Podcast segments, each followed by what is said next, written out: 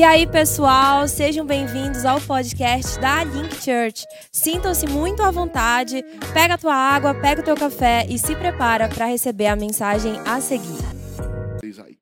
Quantos querem ouvir a palavra de Deus nesse dia? Levante sua mão e diga: Eu quero. Eu creio que a palavra de Deus ela é viva. Quantos creem nisso? Ela é transformadora. Ela é real. Antes da gente começar, eu lembrei de uma história que uma vez um radialista americano bem famoso, ele começou a falar na rádio que ouvir a palavra no domingo não adianta nada. E ele falou: Eu cresci indo para a igreja, tal, minha mãe é crente, ela ia lá, ela ouvia a palavra. E ele toda vez falava sobre é, a palavra que não adiantava nada na vida dele, não adiantava nada ouvir a palavra dia de domingo.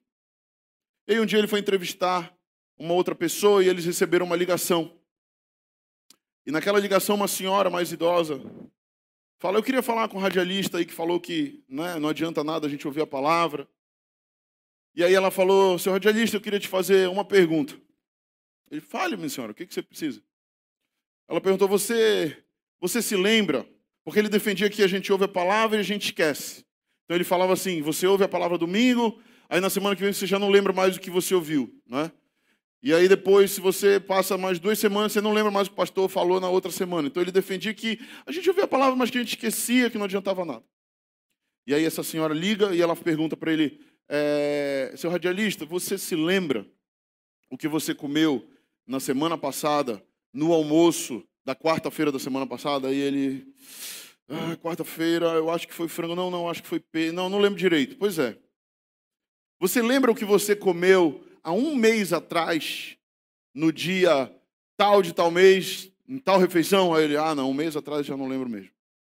E você se lembra que você comeu há um ano atrás, no tal dia, tal hora? Ele, não, um ano atrás eu não vou lembrar. Ela falou, pois é, você não lembra o que você comeu, mas o que você comeu te alimentou, e se você está vivo é porque você comeu. Amém?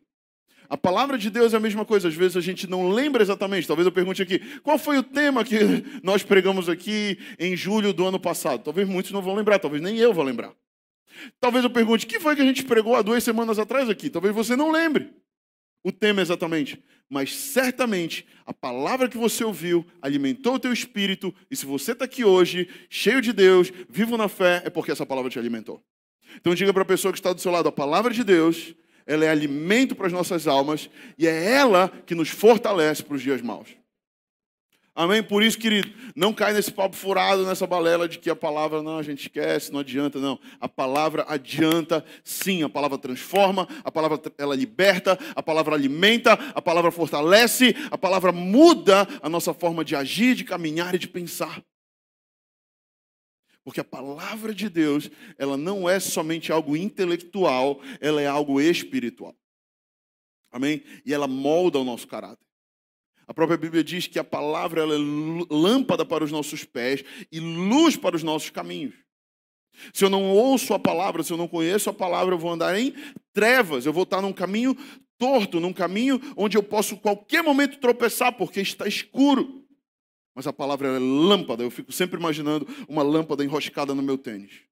Quando eu leio essa palavra. Ela é lâmpada para os meus pés. Eu fico imaginando uma, uma.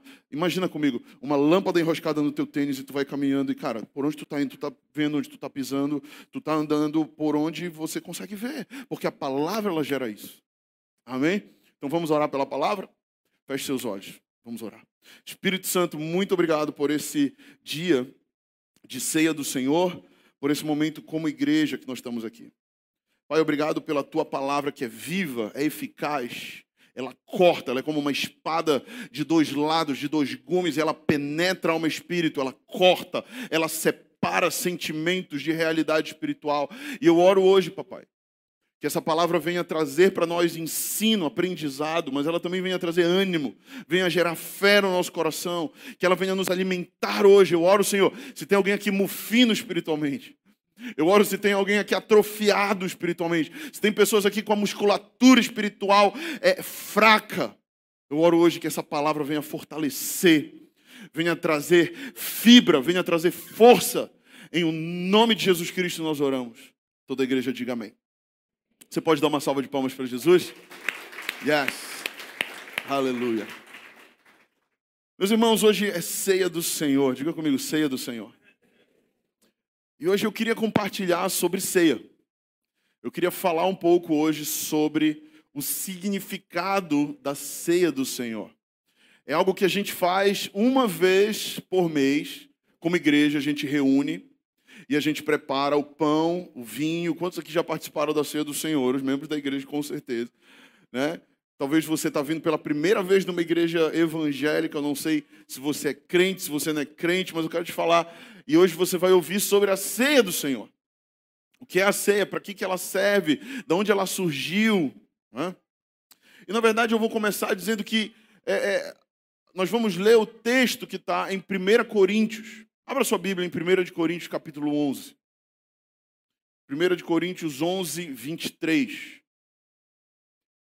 Essa passagem que nós repetimos muitas vezes na ceia, ela é uma passagem que é o apóstolo Paulo que está escrevendo à igreja de Corinto.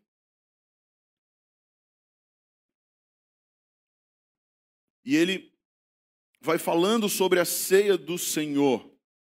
1 de Coríntios, capítulo 11, verso 23. Se você achou, diga achei. Se você não achou, diga link school. Inclusive, fizemos a formatura ontem da Link School, foi um jantar lindo aqui. Formamos duas turmas do curso base e do curso de estudos bíblicos. Em agosto, a gente abre, é, é, a gente abre inscrição para as novas turmas. Faça a Link School, é muito bom, gera muito crescimento e base de fé. Mas vamos ler. 1 Coríntios, capítulo 11, verso 23, diz assim: Porque eu recebi do Senhor o que também vos entreguei, que o Senhor Jesus, na noite em que foi traído, tomou o pão e, tendo dado graças, o partiu e disse: Isto é o meu corpo, que é dado em favor de vocês. Façam isso em memória de mim. Por semelhante modo, depois de haver ceado, tomou também o cálice, dizendo: Este cálice é a nova aliança no meu sangue. Fazei isto todas as vezes que beberdes em memória de mim. Porque todas as vezes que comeres deste pão e beberes deste cálice, anunciais a morte do Senhor. Diga comigo, anunciais a morte do Senhor até que ele venha. Amém. Pode fechar a sua Bíblia. O texto que nós lemos, como eu disse, é o apóstolo Paulo escrevendo para a igreja de Corinto.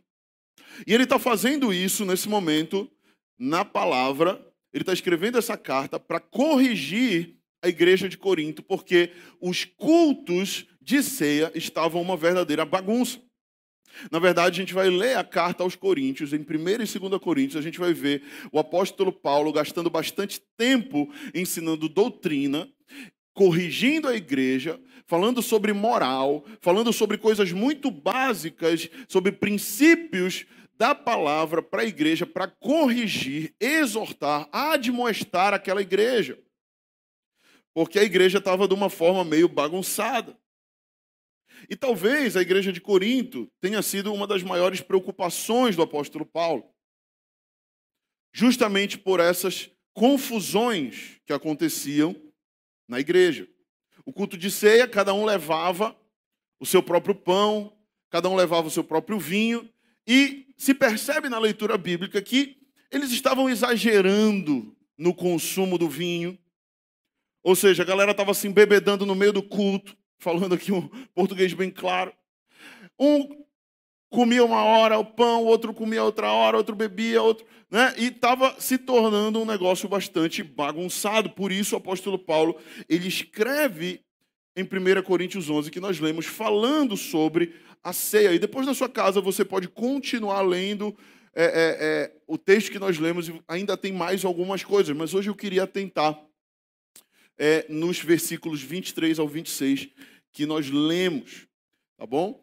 Então, o culto de ceia na igreja de Corinto foi perdendo ali a sua eficácia, foi perdendo o seu simbolismo, foi perdendo, de certa forma, a devoção né? E aquela, aquele momento de entrega espiritual. E muitas vezes nós, como cristãos, estamos ceando no automático. Diga, ceando no automático. Talvez esse seja até um tema melhor para essa palavra de hoje, ceando no automático. Acabei de nomear a palavra de novo. Porque muitas vezes nós, como igreja, estamos tendo algumas atitudes de repetição. Diga comigo, repetição. Todas as vezes que eu estou fazendo por repetição, eu estou entrando no modo automático. Quem aqui já alguma vez foi dirigir um carro e descobriu que seu carro tinha lá o piloto automático? Alguém aqui já? E aí você coloca aquele negócio lá e você bota uma velocidade e o carro ele vai naquela velocidade lá. Né? E aqui é um pouco complicado a gente andar no piloto automático nas nossas estradas aqui do nosso estado, porque você está aqui no piloto automático, mas logo já tem que desviar de um buraco, logo já tem que frear numa lombada, logo, né? Então é difícil manter uma velocidade com um barbeiro na frente, enfim, difícil manter uma velocidade constante. Mas a verdade é que muitas vezes nós, como cristãos, nós somos é, é, impelidos a entrar nesse modo automático. E na verdade o Senhor ele não quer que nós entremos em modo automático. O Senhor ele quer que nós vivamos uma vida real com ele, de significado, uma vida onde nós não somente fazemos porque todo mundo faz, mas uma vida onde nós realmente compreendemos o que nós estamos fazendo e compreendemos o significado daquilo que estamos fazendo. Eu lembro quando o Espírito Santo começou a falar comigo e começou a trazer realmente metanoia para mim. Metanoia significa transformação de mente. É quando a palavra ela vai entrando e a nossa mente, ela é que é uma mente carnal, uma mente mundana, uma mente caída, vai se transformando numa mente santificada, justificada, santa. Pelo próprio Deus, pela obra do Espírito Santo, a gente vai tendo essa transição de mente, presta atenção para mim, e nessa transição de mente, nós passamos a pensar como Cristo pensa. E eu lembro quando isso começou a acontecer na minha vida, eu comecei a ter a minha mente transformada e as coisas que antes eu via as pessoas falando começaram a ter significado. E eu comecei a entender aquilo que eu estava fazendo. E o alvo de Deus, querido, não é que você viva uma religiosidade mecânica. Não é que você viva uma realidade, uma religiosidade automática. Deus deseja que você tenha um cristianismo de significado, porque Deus deseja ter um relacionamento real e vivo com você. Sabe aqueles casamentos que entraram no modo automático? Sabe aquela criação de filho que entrou no modo automático? Sabe aquele relacionamento com teu pai, com a tua mãe que entrou no modo automático? Deus não te criou para isso. Deus deseja que você tenha relacionamentos com significado. Mas nós temos essa tendência como seres humanos. Acordamos de manhã, escova dente, toma banho, faz tudo a mesma coisa, todo dia, da mesma forma, e a gente esquece que Deus deseja que nós tenhamos relacionamento com Ele e relacionamento com as pessoas. Jesus ele morre numa cruz e a cruz ela é justamente vertical e horizontal. Primeiro porque ela é vertical, porque ela é de cima para baixo. É Deus com o homem, ela é horizontal porque é o homem com o homem também. Então, a cruz ela simboliza a nossa conexão com Deus, mas ela simboliza também a nossa conexão com as outras pessoas. Você já viu aquele cara que ele converteu, né? E ele tem aquele relacionamento com Deus aparentemente, mas ele não consegue se relacionar com as pessoas? Deus deseja que a gente tenha esse relacionamento com Deus, mas Ele também deseja que nós tenhamos esse relacionamento com as pessoas, e isso precisa ser com significado. Diga comigo, significado. Diga para a pessoa que está do seu lado: não entre no modo automático nos teus relacionamentos. A correria da vida vai gerar isso muitas vezes, que a gente entre no modo automático no casamento, na criação de filhos e muitas vezes com Deus. Nós precisamos sair desse lugar, nós precisamos ser intencionais em sair do modo automático e fazer o que a gente não faz geralmente. E quebrar padrões e quebrar paradigmas, cara. Eu quero te perguntar quando foi a última vez que você tirou um final de semana para ir para um retiro com o Senhor? Quando foi a última vez que você comprou uma passagem, você falou, cara, eu vou lá numa conferência lá em outra cidade porque eu quero ouvir o que Deus está fazendo lá? Quando foi a última vez que você mudou a sua rotina espiritual? Assim como eu te pergunto, quando foi a última vez que você levou a sua guel para jantar, a sua esposa para jantar fora, só você e ela, uma noite ali é romântica, legal. Muitas vezes o casamento vai entrando nesse padrão automático. E quando entra no automático, fica enfadone. Quando fica enfadone, cansa. Aí chega uma hora e fala: ah, Eu não quero mais, não dá mais. Porque entrou no modo automático. Quantas pessoas se desviam da igreja porque entraram no, no modo automático com Deus? Ela está tanto no automático que ela não sente mais o Espírito Santo. Que parece que Deus não fala mais com ela. Que parece que nada mais está acontecendo. Mas por quê? Porque ela entrou no modo automático. Deus está querendo ter um relacionamento de realidade com você. Então saia do modo automático hoje. E em primeiro lugar, sobre o significado da ceia do Senhor que eu quero ensinar para você. O primeiro significado é que a ceia do Senhor ela é fruto de revelação. Diga comigo, a ceia do Senhor é fruto de revelação. O verso 23 do texto que nós lemos, o apóstolo Paulo diz: Porque eu recebi do Senhor, diga eu recebi do Senhor, o que também vos entreguei. Então o apóstolo Paulo ele começa aqui o texto dizendo que ele recebeu algo de Deus. Se ele recebeu algo de Deus, ele recebeu uma revelação. É importante a gente entender que o apóstolo Paulo ele não foi um dos doze que andou com Jesus em corpo. O apóstolo Paulo ele se converte em Atos capítulo 9, isso já foi alguns anos depois de que Jesus já tinha subido aos céus. O apóstolo Paulo ele tem uma revelação de Jesus, ele tem uma experiência com Jesus. A Bíblia diz que ele cai no chão, e ele ouve uma voz, e ele vê uma grande luz, e ali ele ouve essa voz que diz: Saulo, Saulo, por que você me persegue? E ele pergunta: Quem és tu, Senhor? E ele diz: Eu sou o Jesus a quem você persegue. Então Paulo ele não estava naquela mesa com Jesus antes de Jesus ser crucificado. Paulo não estava na última ceia. Então Paulo começa a palavra aqui dizendo: Eu recebi do Senhor o que também vos entreguei. Ou seja, eu não estava lá naquele dia, mas eu recebi por revelação. Diga comigo, revelação. Existe uma grande diferença entre eu ler a Bíblia e a Bíblia me ler. Diga, existe uma diferença entre eu ler a Bíblia e a Bíblia me ler. Eu posso ler a Bíblia, eu posso entender bolhufas. Como muitas pessoas vivem uma religiosidade onde, para elas, a Bíblia, ou ter a Bíblia ou não ter a Bíblia, tanto faz, eu sigo o que o fulano fala. Né?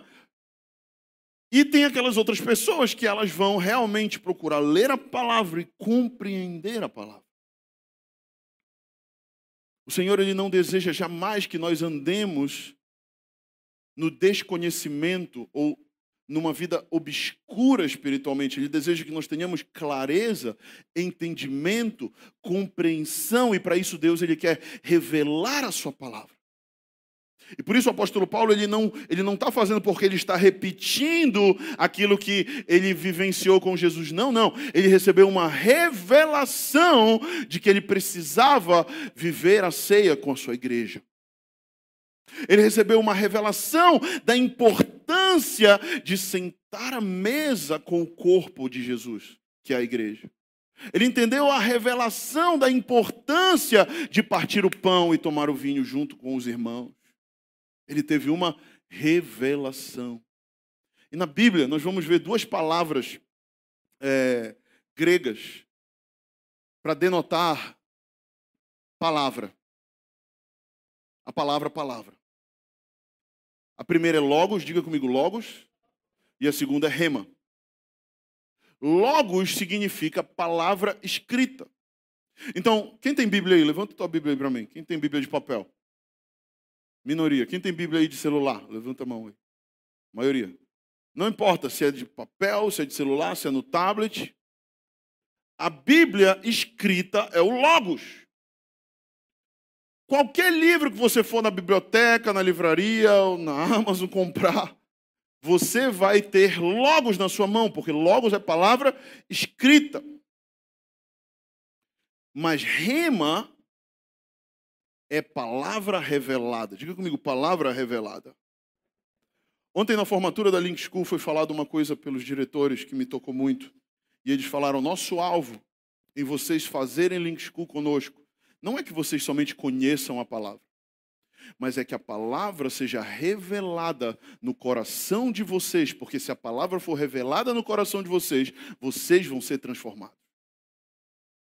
E é esse o nosso alvo, esse precisa ser o nosso alvo como igreja. Não ter palavra, palavra, palavra só para a gente ficar cabeçudo na fé. Não, é porque eu conheço, porque conhecimento por conhecimento só gera soberba.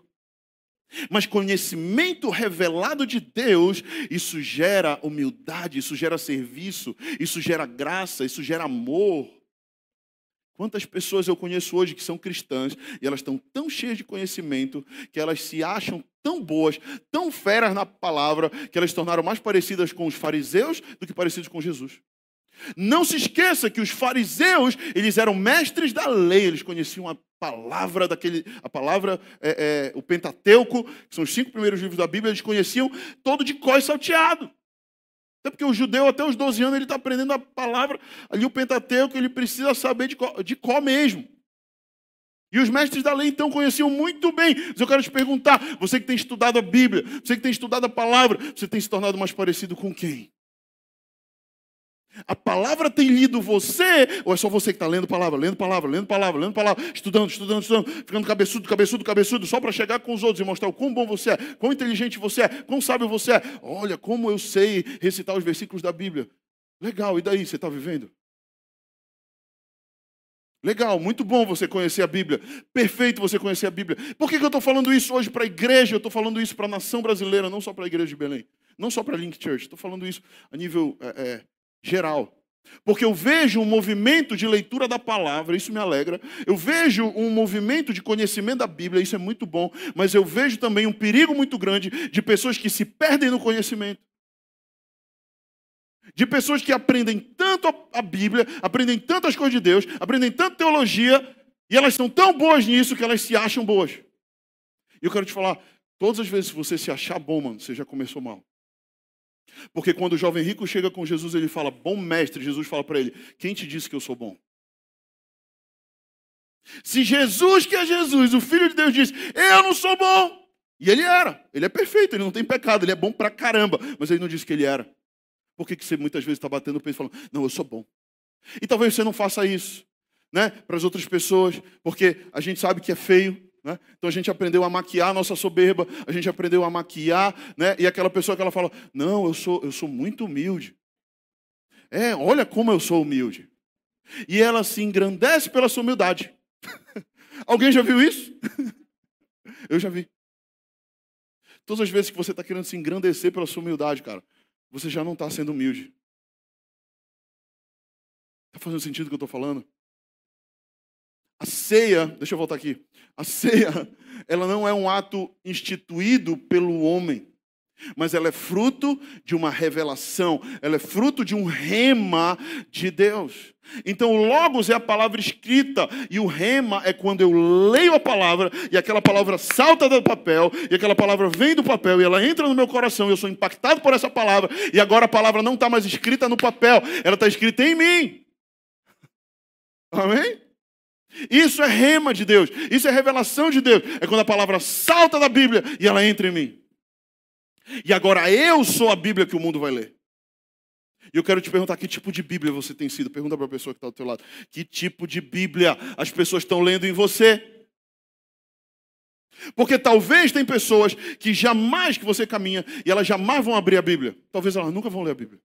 Sabe? Ah, 1 ah, Coríntios, Tessalonicenses, Apocalipse. Não mas elas estão lendo você. Elas estão lendo a sua conduta, elas estão lendo o que você fala, elas estão lendo o que você pensa, elas estão lendo as coisas que saem de dentro para você. Lendo o que você pensa, não, que não dá para ler o que pensa, né? Mas lendo as suas atitudes, o que sai do seu pensamento para fora. Amém, igreja? Estão entendendo o que eu estou falando? Então nós precisamos entender isso hoje. Que a nossa oração hoje seja, Senhor, traz palavra revelada. Senhor, que a tua palavra me leia. Vamos fazer essa oração junto? Levanta a mão e diga assim: Senhor, eu não quero só conhecer a tua palavra, mas eu quero que a tua palavra me conheça. Eu quero que a tua palavra esteja escrita no meu coração. Diga mais forte: revela-me tua palavra. Me ensina a tua palavra. Eu quero viver a tua palavra, não somente conhecer. Em nome de Jesus. Infelizmente, muitas pessoas não entendem a importância da ceia não entendem a importância desse momento que nós reunimos como igreja. E é mais ou menos como se nós fizéssemos aqui um grande momento, um grande jantar, e as pessoas não estivessem nem aí.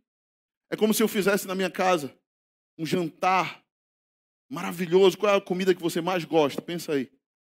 Talvez uns digam peixe, outros digam filé. Filé com farofa, batata frita, molho madeira, que é padrão aqui em Belém. Feijoada, maniçoba, vatapá, não sei. Qual é a tua comida favorita? Filhote? Né? Aquele filhotão na manteiga.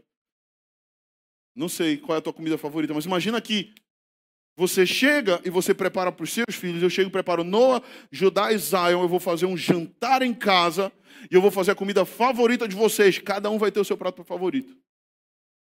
E eu vou lá e eu preparo a mesa, eu coloco a mesa, eu faço a comida, eu mesmo vou para a cozinha, não sei se isso é uma boa ideia, mas eu mesmo vou para a cozinha, preparo, talvez chame o Jack para me ajudar. preparo uma comida top, preparo o ambiente, ligo o ar-condicionado, chamo meus filhos, sento à mesa e cadê meus filhos? Não vieram. Quanta desonra. Quanta tristeza eu ia ficar no meu coração, sim ou não? A ceia do Senhor é isso, cara. É o Senhor nos convidando como igreja a sentarmos à mesa com Ele, a desfrutarmos, a comermos não de uma comida natural, mas a comermos de uma comida espiritual, que nos alimenta espiritualmente, que nos fortalece, que nos transforma. Esse é o nosso Jesus. E esse é o convite da ceia. Está fazendo sentido até aqui?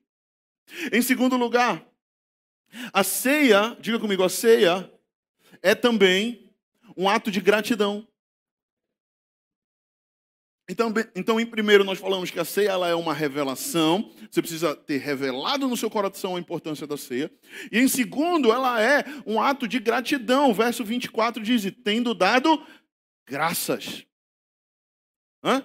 Tendo dado graças. Então, a primeira coisa que ele faz, ele pega o pão e ele dá graças. Ele agradece pelo pão.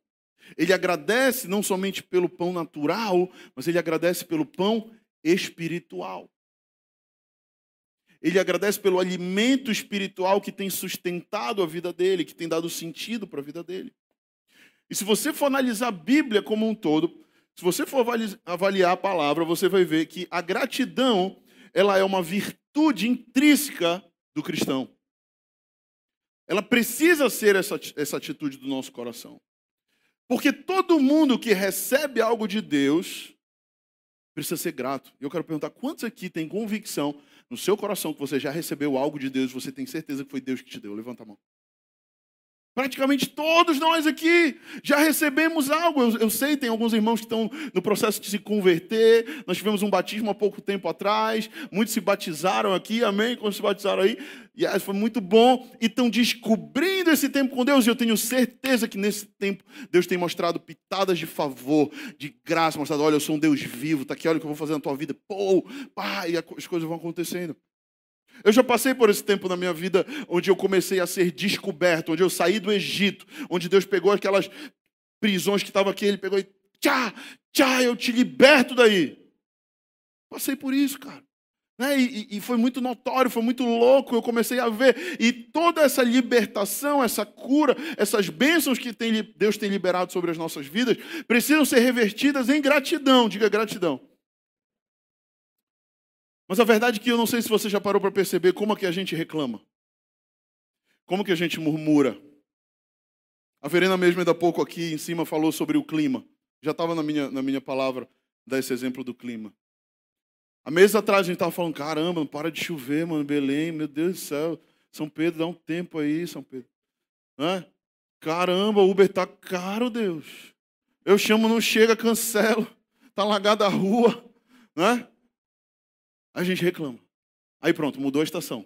Chegou julho. Meu Deus, que calor infernal. Acho que aqui é a boca do inferno. Eu, não sei o que foi aconteceu quando Deus foi botar Belém no mapa e botou perto do, sei lá onde, fornalha de fogo lá de Sadraque e Mesaque. Sabe, a gente tem essa tendência de murmurar. A gente tem essa tendência de reclamar. E nunca se esqueça que a sua palavra tem poder. Nunca se esqueça que aquilo que sai da sua boca pode gerar ambientes que podem ser construídos ou podem ser destruídos pela palavra que sai da sua boca. Sabe, e, e, e o que eu estou falando hoje aqui é que a ceia ela precisa ser não somente esse momento de gratidão, onde nós agradecemos o pão, onde nós agradecemos o vinho, nós agradecemos o Senhor, mas nós não devemos somente viver com a boca agradecida, mas nós precisamos ter atitude de gratidão. Diga comigo, atitude de gratidão. Muitas vezes nós de manhã falamos, Deus, obrigado pelo meu trabalho, tempo a sós, né? Aí o cara vai lá no tempo a sós, Deus, obrigado pelo meu trabalho, obrigado pelo, é, é, pelo, é, pela minha família, pelo meu café da manhã, obrigado pelo alimento, pela saúde, obrigado, Deus, valeu, glória a Deus. Aí ele pisa no elevador, começa a conversar com, com a pessoa lá, tá quente hoje, né? Oxe, Aí já começa ele a murmurar. E, e, e, ele acabou de esquecer que ele agradeceu pela vida, ele agradeceu por tudo. Então, ele está sendo, ele está fazendo o quê? Ele está tendo um momento de agradecimento, mas ele não está tendo atitudes de gratidão. Você está entendendo a diferença do que eu estou falando? Muitos em oração agradecem a Deus, mas passam o dia murmurando. E ter uma atitude de gratidão é diferente de somente agradecer. É mais ou menos como se você chegar na sua casa com a sua esposa e falar: amor, obrigado, sabe, por, pelo almoço que você fez hoje, obrigado, você me ajudou com as crianças. Mas logo depois começar a reclamar: poxa, caramba, nada certo aqui. Poxa, que chato isso aqui, está tudo desarrumado, está tudo assim, assim. O que, que acontece? Quando a gente anda em murmuração, a gente anula a gratidão, aquele momento de agradecimento que a gente acabou de ter. Está fazendo sentido isso para você?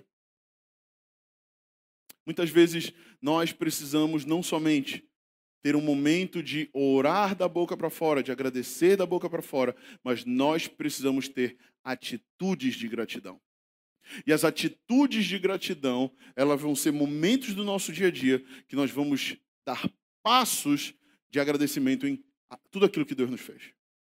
Muitas pessoas elas falam: "Deus, obrigado pelo meu trabalho, obrigado é, é, por tudo que o Senhor me deu financeiramente, mas aí chega na hora de ofertar, ah não, ofertar não.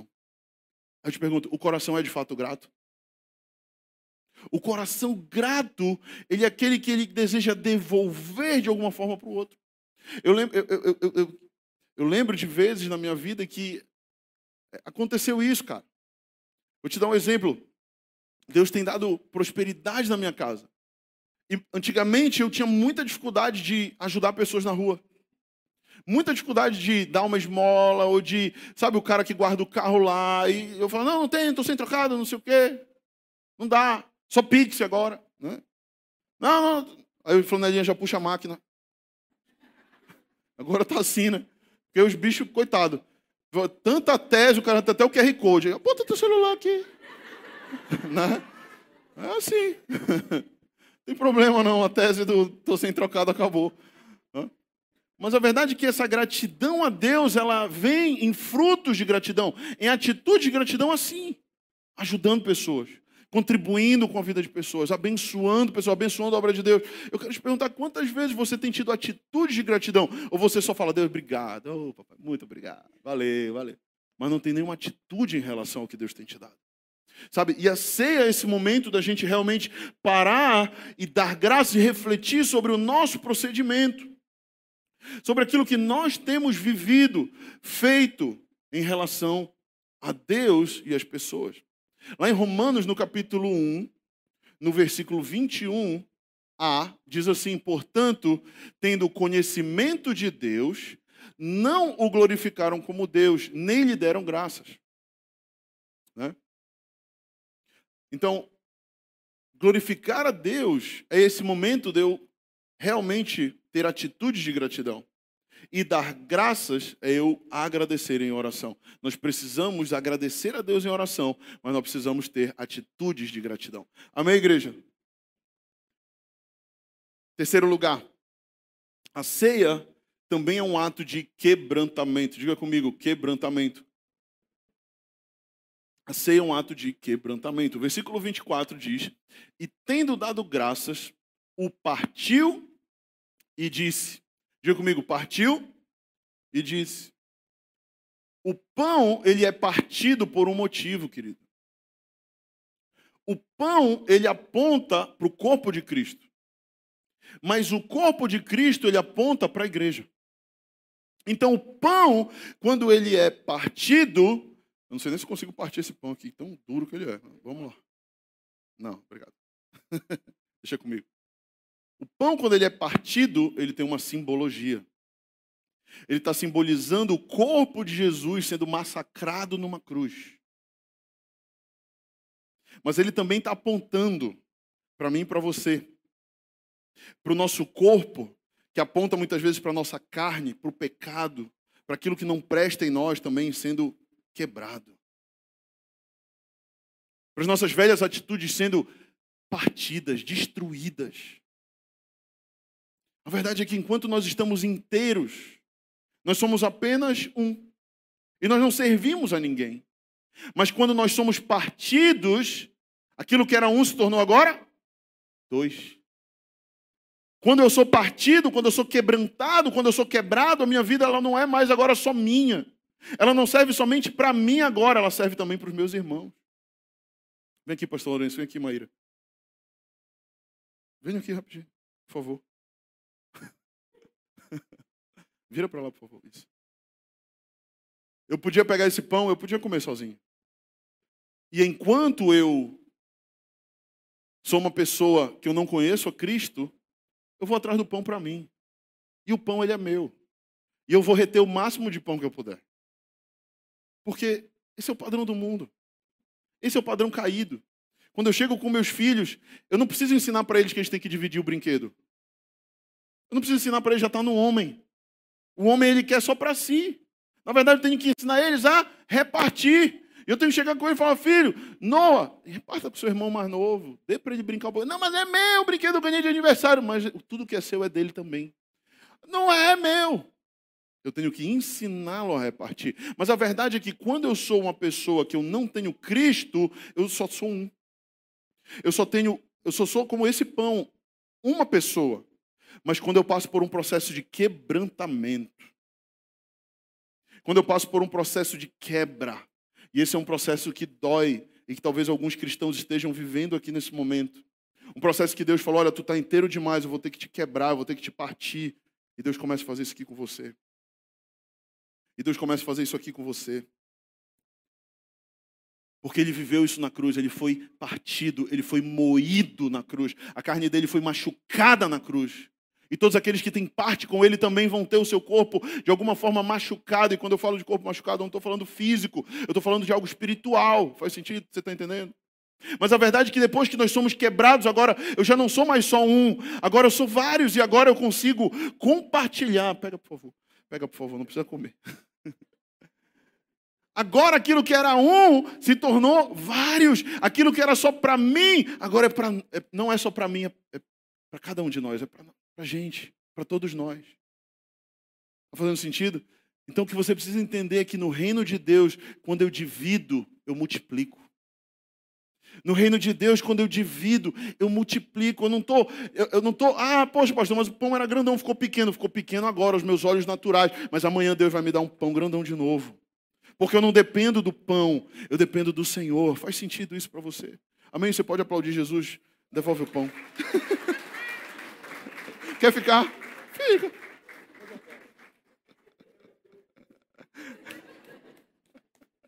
Amém, igreja? Então, a simbologia desse momento aqui de ceia, quando a gente está pegando o pão e partindo uns com os outros, a simbologia é essa: é daquilo que, olha, o que é meu também é teu, o que é teu é meu, nós somos um em Cristo, cara. E você tem alguém com quem você pode contar, você tem alguém com quem você pode procurar, que é a igreja do Senhor. Porque hoje a igreja do Senhor é a luz do mundo. Jesus disse: Ei, você é a luz do mundo. Você é o sal da terra. Sabe, mas eu não gerei luz em você para ficar escondido. Eu não gerei luz em você para você ficar calado. Eu não gerei luz em você para você ficar escondido embaixo do alqueire, embaixo da cama, embaixo de uma, sabe, de um negócio. Não, é para ser colocado num lugar onde ilumina a casa de verdade.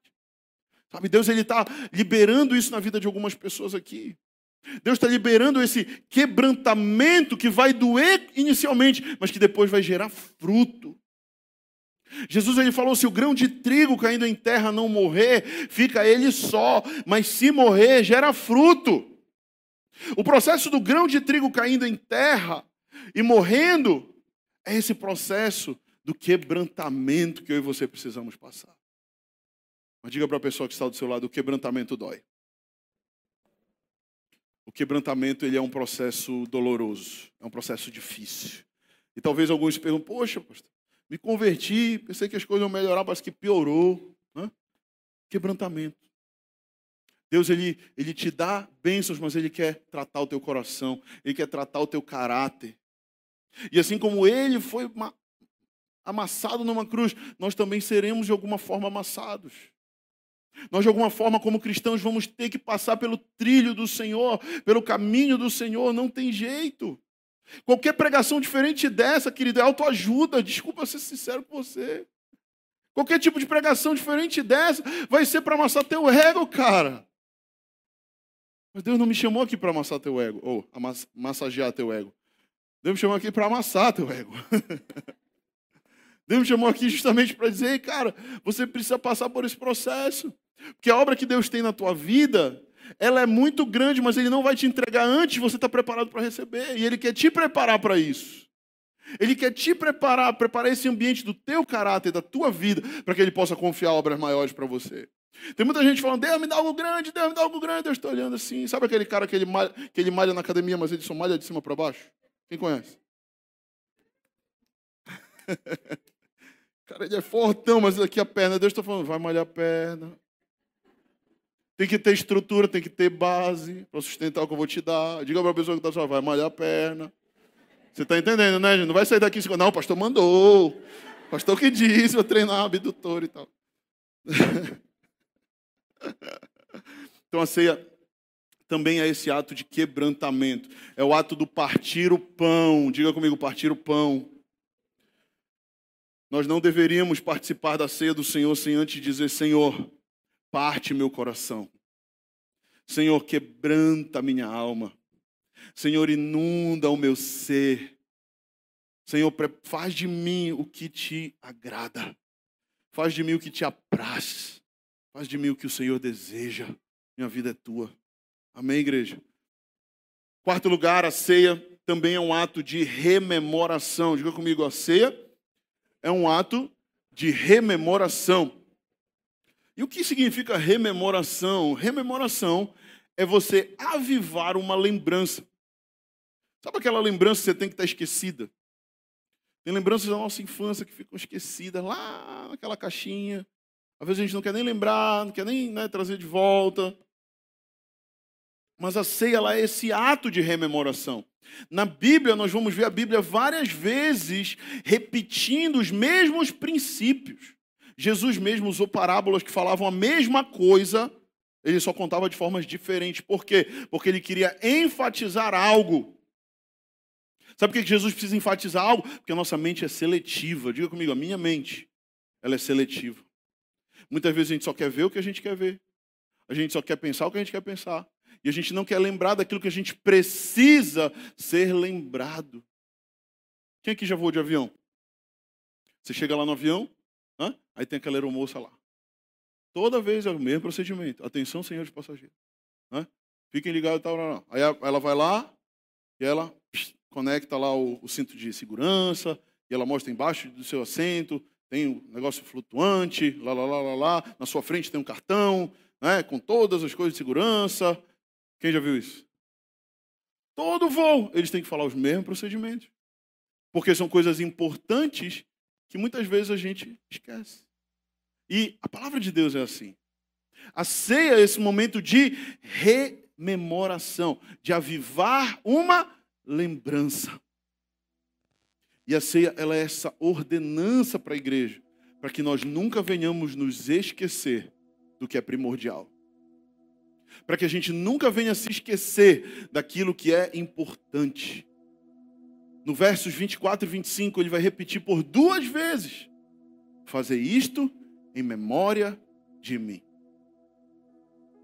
Fazer isto em memória de mim. Façam isso em memória de mim. Eu quero até te falar. A gente ceia aqui uma vez no mês. Eu quero te perguntar quantas vezes você fez uma ceia com a sua família? Quantas vezes você já ceou com a sua link das casas?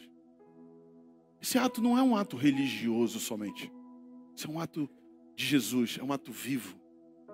É um ato que o Senhor deixou para nós, para nós nos recordarmos, nos relembrarmos daquilo que o Senhor fez por nós.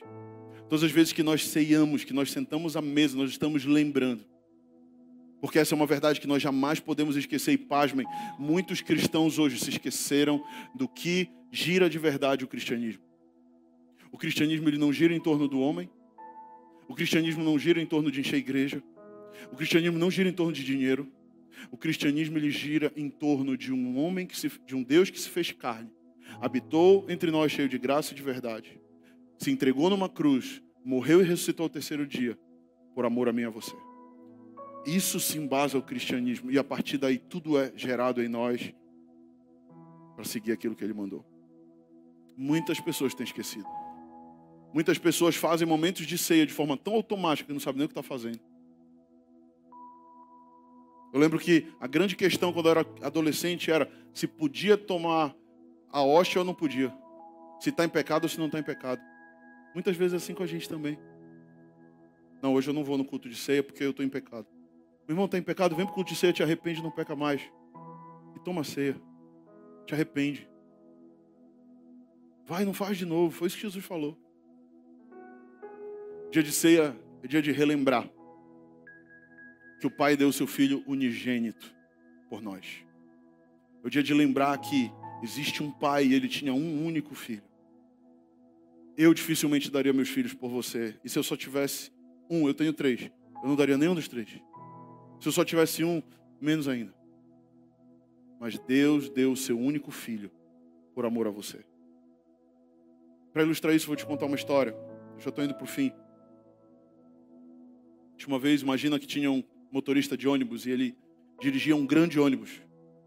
E ele descia uma colina, esse ônibus estava lotado de pessoas cheias de falhas. Tinha de tudo, pessoas viciadas em drogas, tinha assassinos, feiticeira, tinha de tudo. Tudo você pode imaginar. E esse cara lá dirigindo esse ônibus, descendo uma colina, de um lado monte, colina, ou melhor, é, monte, e do outro uma ribanceira, um abismo. E ele está dirigindo aqui. E em dado momento ele percebe que o freio falhou. Ele está sem freio. Agora imagina que você é o motorista. E você se vê nessa situação. Ônibus lotado, mais de 50 pessoas. Muito erradas. Você dirigindo. De um lado, um monte. Do outro, uma ribanceira. E quando você vê o seu filho sentado no meio da pista. Uma criança, não sei se você tem filho criança ou adulto, mas imagina uma criança sentado. O que, que você faria? Você joga o ônibus para o penhasco, se mata e mata aquelas 50 pessoas e salva o seu filho. Ou você passa por cima do seu filho e salva aquelas pessoas. Deus passou por cima do seu filho. Isso é chocante. Não sei se isso choca o teu coração. Isso choca o meu coração. Mas Deus passou por cima do seu filho. Por amor a você. Por amor a você. Mesmo você tendo um monte de erro. Mesmo você tendo um monte de pecado. Mesmo você tendo um monte de falha. Ele te amou até o último momento naquela cruz. Ele te amou. Ele te amou. E eu não sei qual é a tua resposta em relação a isso? Eu não sei qual é a tua resposta diante dessa atitude do pai diante de você. Mas Deus tinha um plano. Ele sabia que o filho não ficaria morto. Porque Deus ele é bom, Deus ele é perfeito. E ele sabia que ia doer muito passar por cima do filho. Ele sabia que o céu ia chorar. Ele sabia que a terra ia ser abalada. Ele sabia. Mas ele tinha um plano. E no plano dele, a morte não conteria o seu filho. No plano dele, o seu filho ficaria por três dias morto. Mas ao terceiro dia, ele iria ressuscitar. e é sobre isso que nós precisamos relembrar todas as vezes que nós comemos o pão e bebemos o vinho na ceia. lembrar do que ele fez no passado. Mas em último lugar, a ceia também é uma expressão de esperança. Diga comigo, é uma expressão de esperança. Ao mesmo tempo que nós precisamos olhar para o passado e ver o que Deus fez, nós precisamos agora olhar para o futuro e crer naquilo que Ele vai fazer. e a Bíblia diz, volta lá.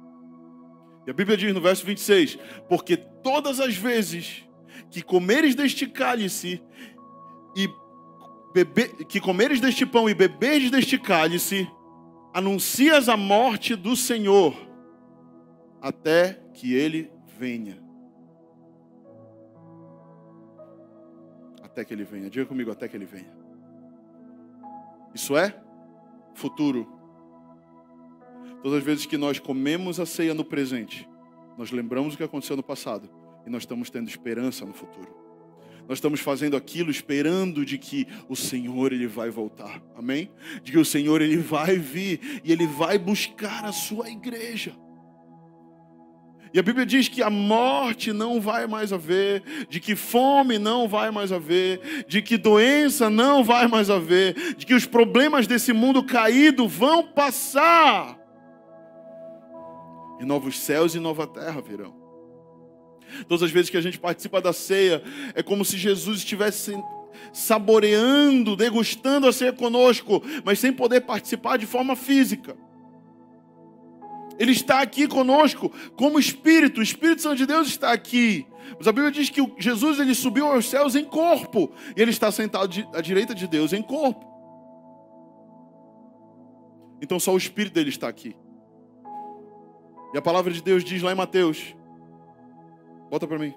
Capítulo 26, verso 27 e 29. A seguir, tomou um cálice e, tendo dado graças, o deu aos discípulos, dizendo: Bebei dele todos, porque isto é o meu sangue, o sangue da nova aliança, derramado em favor de muitos para remissão de pecados.